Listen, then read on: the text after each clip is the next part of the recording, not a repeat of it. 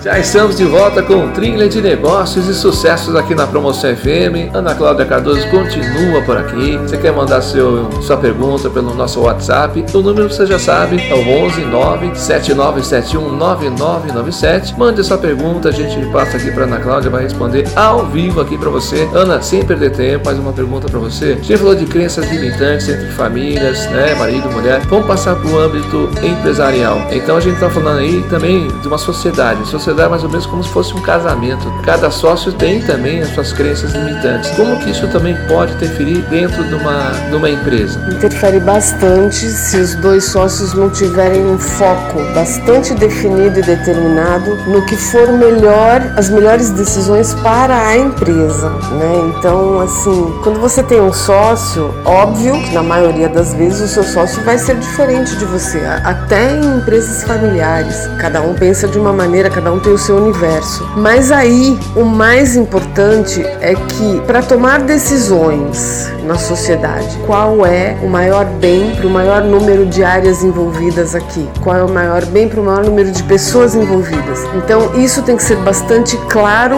e objetivo.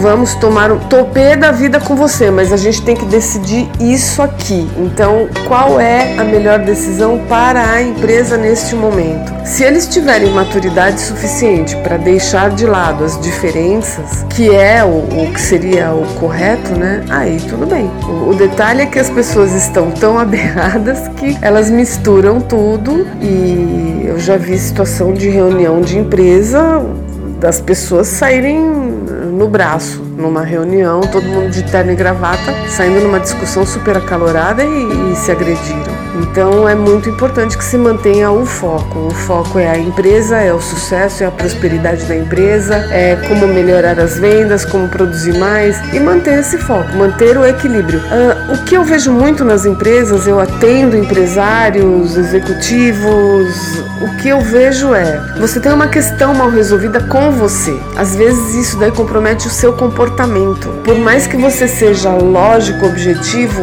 essa impulsividade é o que vem da mente reativa mesmo, ela é descontrolada, ela é involuntária. A pessoa não consegue uh, segurar quando vem, né? Um momento de raiva, um impulso. Isso tem a ver com desequilíbrio emocional, tem a ver com a mente reativa que eu já expliquei aqui anteriormente, que é onde a terapia de dianética trabalha, são as memórias de perdas, dores e fracassos que a pessoa já acumulou na vida. Todo mundo tem esse acúmulo. Tem pessoas que têm uma impulsividade muito mais agressiva agressiva e involuntária e tem pessoas que conseguem se controlar, mas depois desenvolvem uma doença psicossomática. Então é esse equilíbrio emocional que tem que ser feito. E, e a terapia de dianética é muito rápida nisso, ela é muito prática, objetiva, ela vai direto ao ponto. Quando a pessoa consegue se equilibrar, ela não fica mais em efeito dessa impulsividade e ela consegue manter o, o foco, a objetividade, resolver o que tem que ser resolvido no mundo corporativo e na vida pessoal. Então a dica é: se a pessoa tem impulsividade descontrolada a ponto de comprometer uma sociedade, às vezes é, essa coisa se arrasta durante muito tempo, que eu já vi casos que os dois sócios não se toleram, mas a empresa fatura bem. Então eles não se toleram, as famílias dos dois não se toleram a ponto de não frequentarem a mesma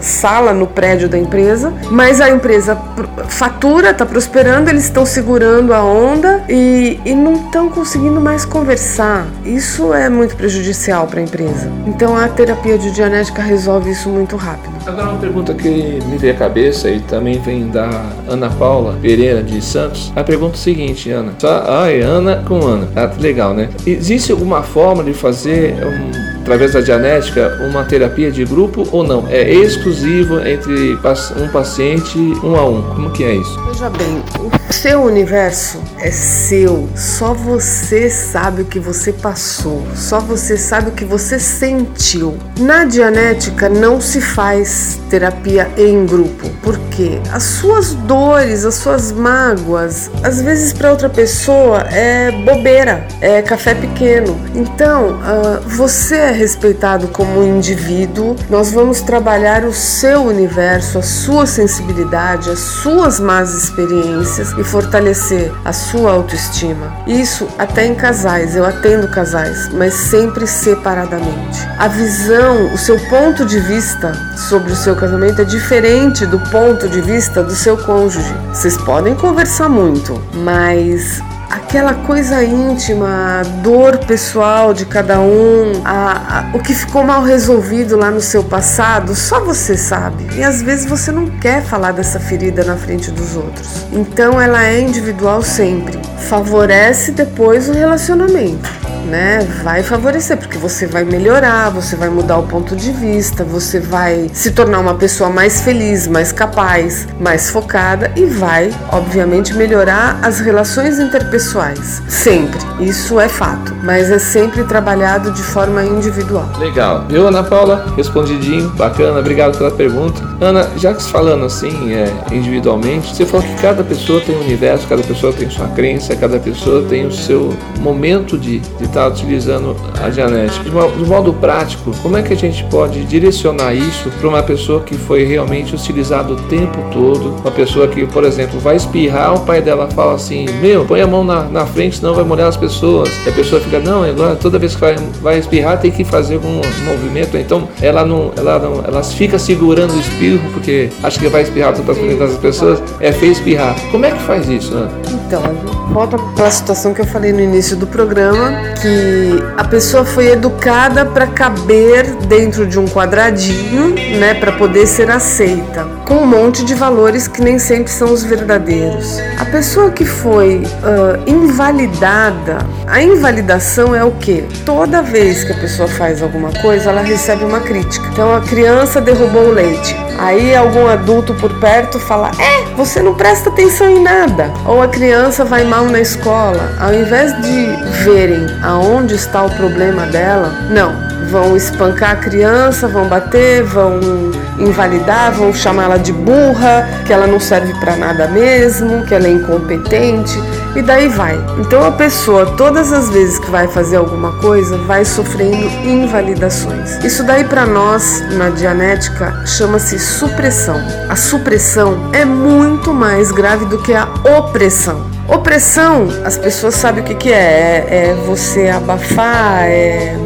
tentar minimizar o outro, né? Impedir que o outro evolua, que cresça. A supressão é pior do que isso. A supressão mata, aniquila, é aniquilação. Então, uma pessoa que sofreu essa supressão durante muito tempo, obviamente a força vital dela ficou embotada. A força vital dela ficou mais fraquinha, porque ela começa a acreditar mesmo que ela não serve para nada, que ela nasceu errado, que ela faz tudo errado. Como muita gente ainda tem essa crença.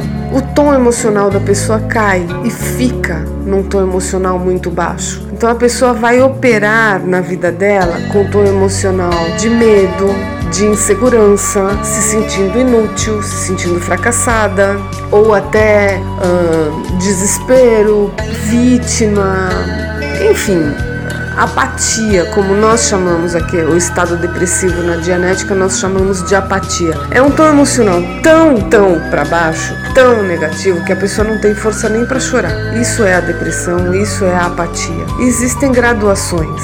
Quando a pessoa sofre muita supressão, do pai, da mãe, da religião, dos valores sociais. Eu vou dar um exemplo: Afeganistão, Talibã. Aquilo ali é suprimir o ser. Nasceu mulher, então tá ferrada, né?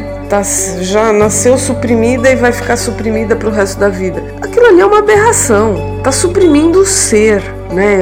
É a mesma criancinha que nasce ali pode nascer num lugar evolutivo, num país onde queiram que as pessoas prosperem e evoluam. Então existem governos supressivos casas com residências, famílias com esses valores, onde as pessoas estão acostumadas a se invalidar. Isso daí é muito prejudicial, mina o autodeterminismo da pessoa, mina a autoestima, deteriora uh, os anseios da pessoa de evoluir. Das duas, uma, ou ela vai sucumbir e achar mesmo que ela é uma caca e vai se conformar com isso e não vai prosperar na vida, não vai dar certo no casamento, vai ser uma pessoa infeliz, vai desenvolver doença psicossomática ou ela vai se revoltar. Aí ela vai Quando o ser é muito forte, ele se revolta, ele parte para revolta, ele não se conforma com isso, aí ele vai fugir de casa, ele vai se meter com drogas, ele vai virar um alcoólatra. Se ele não souber lidar com essa situação, com essa emoção, ou ele vai ficar uma pessoa extremamente violenta, ele vai achar que o mundo inteiro está querendo suprimi-lo e, e ele não quer isso. Então vai ter um desvio sério aí de comportamento e de personalidade. Eu já peguei situações assim de bulimia, de gagueira, uh, alergia, psoríase, enfim, doenças psicossomáticas, gastrite, pessoas com problema no fígado, tudo vindo de situações de supressão a longo prazo. Sofreu tanta supressão que acaba sucumbindo e prejudica a si mesmo, acaba prejudicando o corpo. Mas dá para trabalhar na dianética. A pessoa precisa querer, né? A dianética resolve? Sim, resolve. Mas é uma decisão da pessoa. A dianética é um trabalho em equipe. Sou eu como terapeuta e a pessoa determinada a sair dessa situação. Né? A dianética é para alguém que fala, ó, tô cansado, tô cheio, não quero mais isso para mim, tô insatisfeito, quero mudar isso, quero melhorar. Aí, sim, aí a dianética resolve rápido. Tá certo, dona Ana Cláudia. A gente vai dar mais uma paradinha aqui com a entrevista, vai tocar uma musiquinha para você refletir, pensar o que a gente falou. A gente volta logo depois de começar com muito mais Ana Cláudia Cardoso, Dianética Terapia. Rapidinho a gente volta. Promoção FM, a sua rádio onde você estiver.